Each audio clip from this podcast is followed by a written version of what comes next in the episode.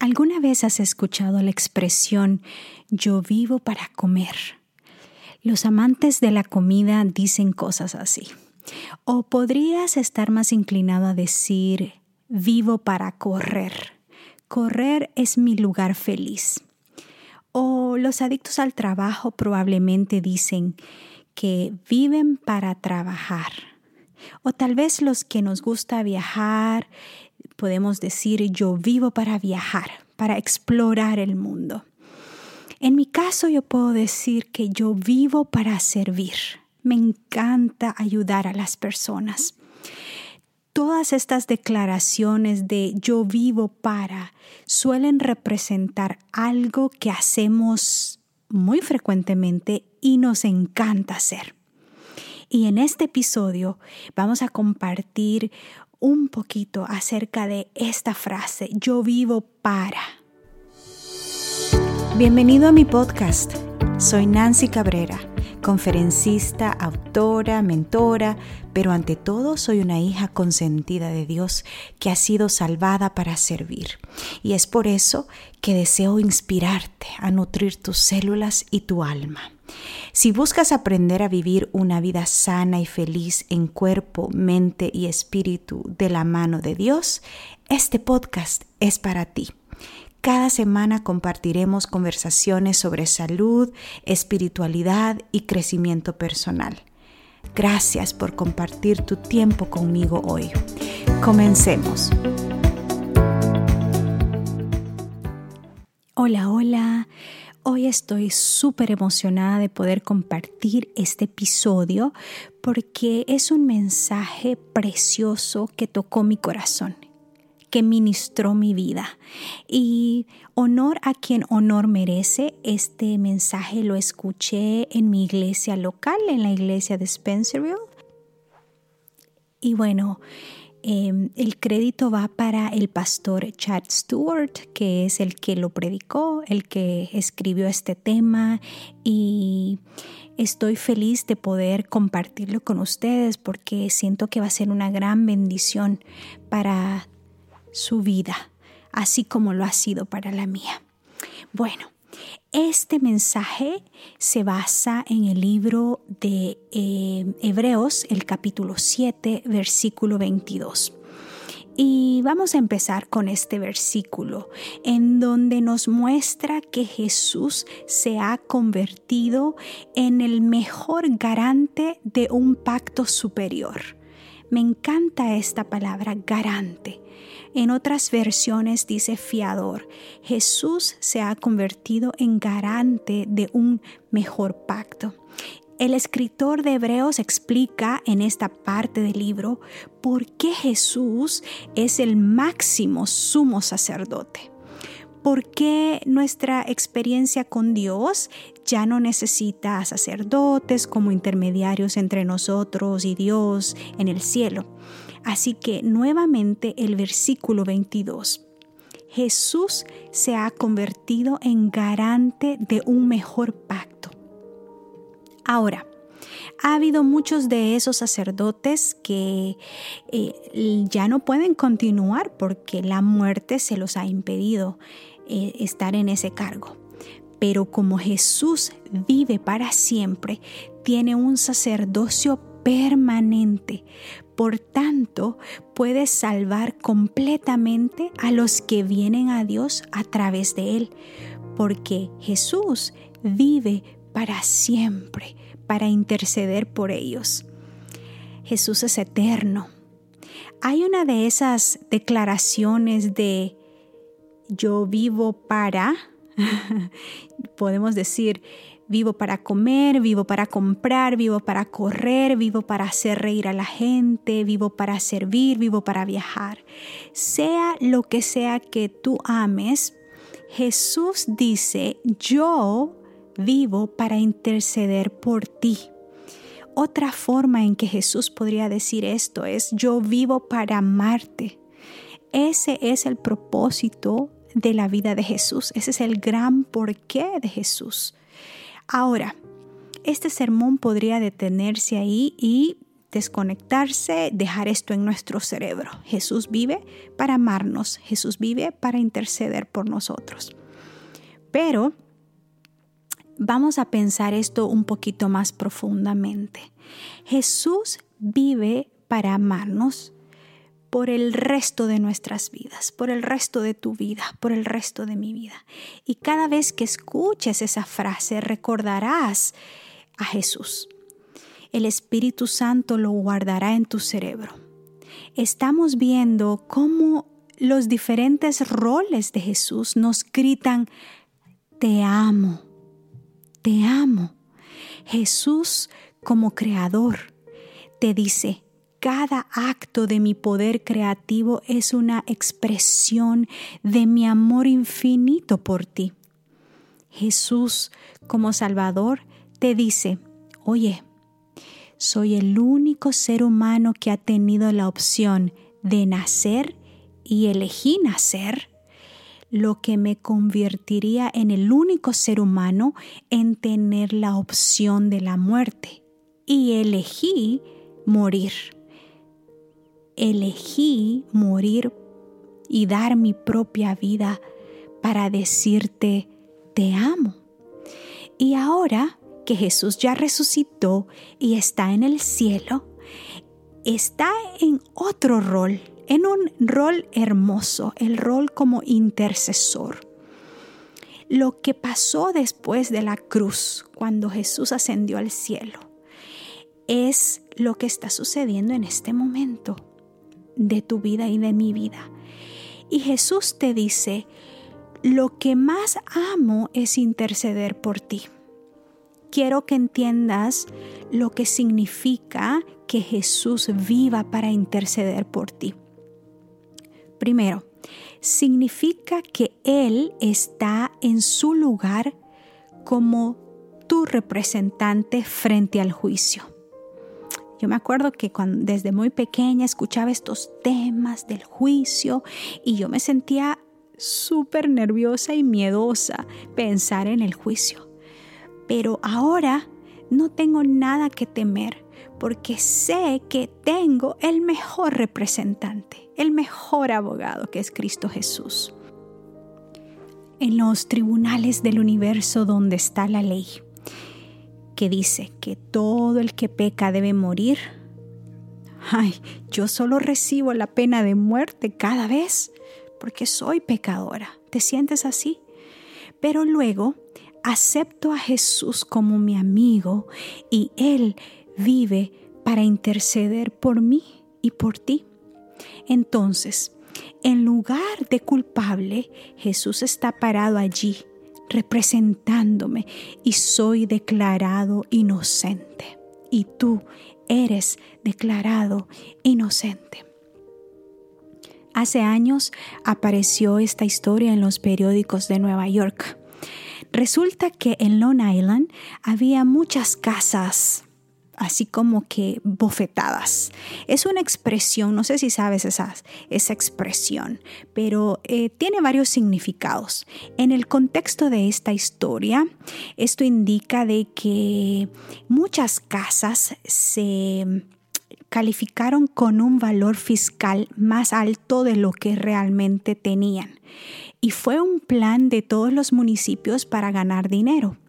Mucha gente de esa parte de Long Island sabían que estaban pagando demasiado en impuestos, pero el sistema tributario era tan confuso y el código tan intricado que nadie sabía con certeza.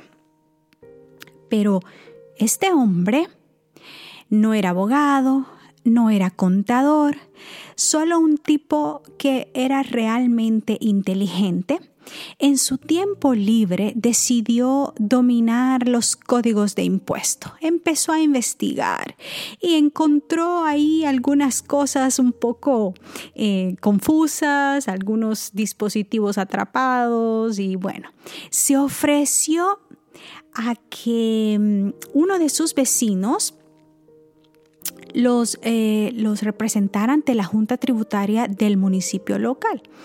Él dijo, bueno, yo ya entiendo todo este proceso, ya sé cuáles son como que esos huecos, esos vacíos ahí medio confusos y creo que soy capaz de representar a las personas que necesitan ser representadas ante un fiscal. Eh, y resulta de que en el primer caso representó y ganó. Y luego representó a otro y a otro y cada vez ganaba todos los casos. Y a todas estas personas se les redujeron los impuestos. ¿Y quién no quiere eso, verdad? y los municipios y las comisiones se enojaron tanto con este tipo porque representar a quien representara, él ganaba. Él tenía el conocimiento. Em, esas personas no se tomaron el tiempo para estudiar el código tributario. Incluso si lo hubieran hecho, tal vez no tuvieron la brillantez de entenderlo. Pero cuando este tipo estuvo con ellos en la comisión, su brillantez era de ellos y sus impuestos se redujeron cada vez. Todo lo que es el poder de la intercesión todo lo que conlleva el que alguien nos represente. Es la brillantez de Jesús, es la diligencia de Jesús y es el trabajo de Jesús. Cuando Jesús me representa, lo que lo que todo se acumula para mí, yo obtengo el beneficio porque si Él es mi representante, entonces soy inteligente en la corte. Si Él es mi representante, soy brillante. Si es mi representante, me parezco a Él. Eso es la intercesión. Cuando estás a punto de pagar diez veces más impuestos por tus pecados, Jesús va y te pregunta, ¿puedo representarte? ¿Puedo interceder por ti? Bueno, a menos que tú digas que no, Él está presto, Él está listo para representarte. ¿Te acuerdas de esa historia cuando eh, ibas a la clase de los niños en tu iglesia o tal vez te contaban tus padres esta historia acerca de...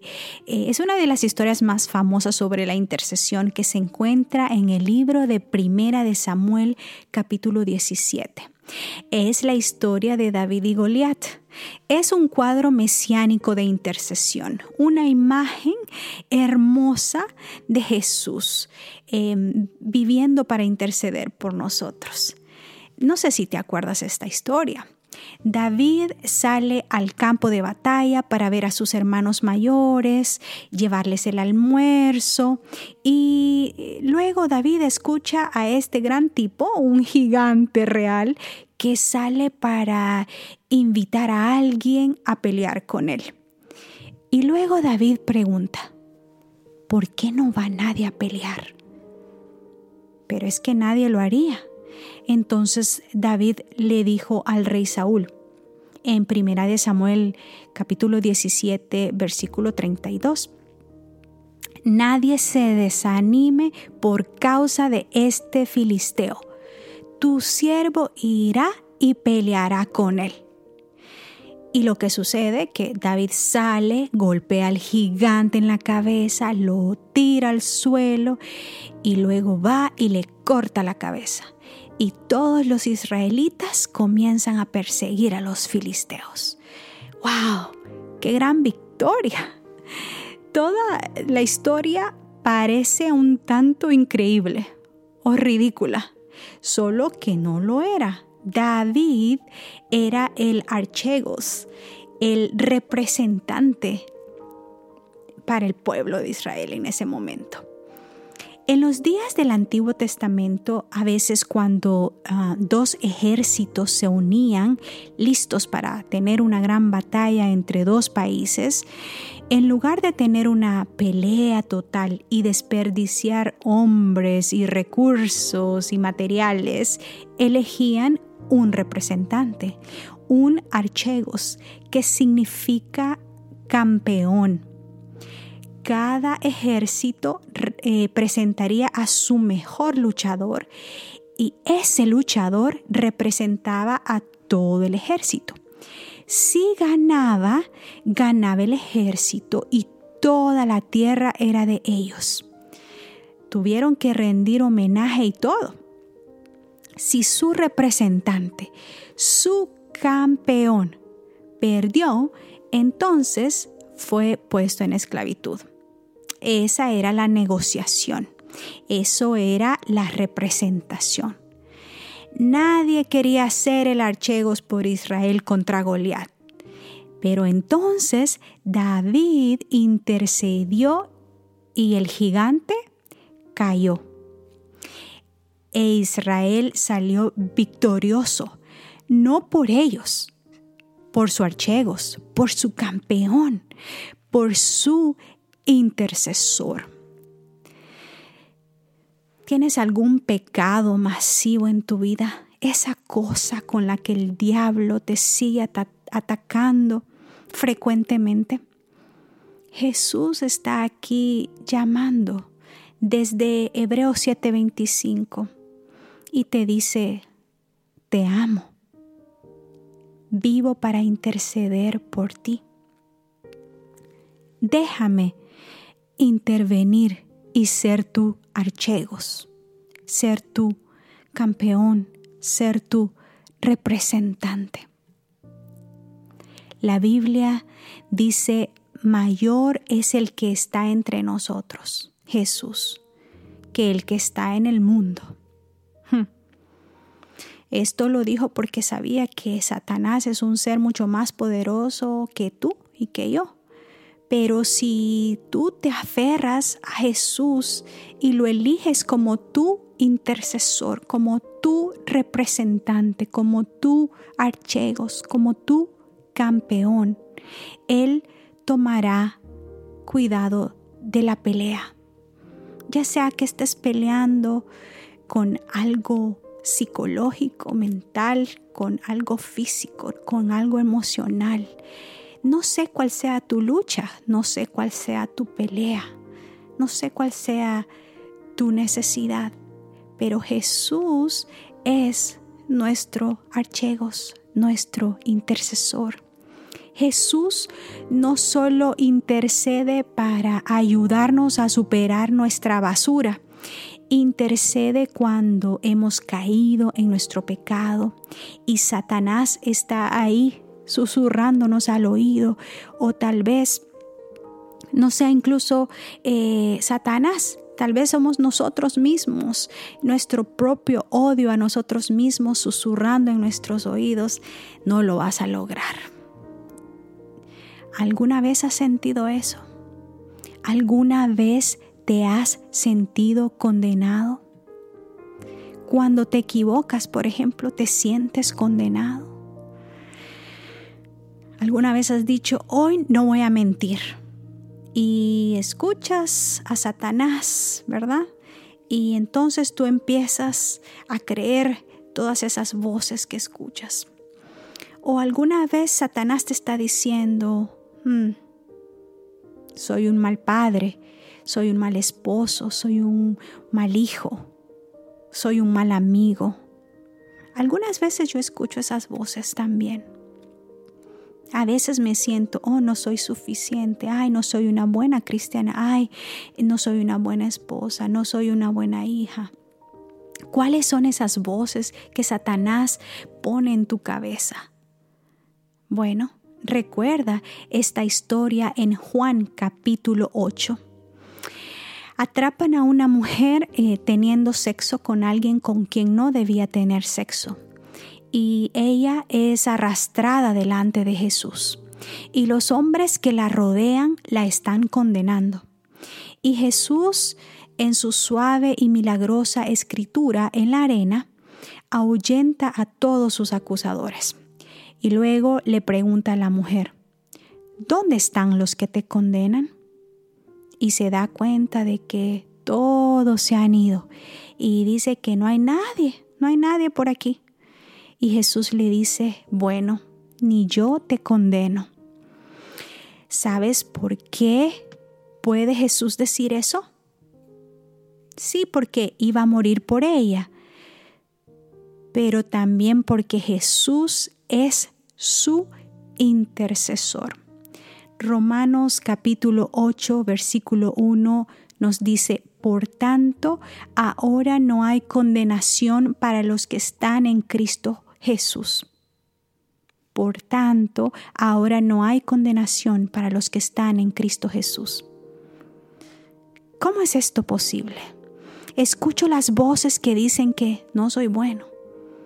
Y luego, entonces, ¿qué diremos en respuesta a estas voces de condenación?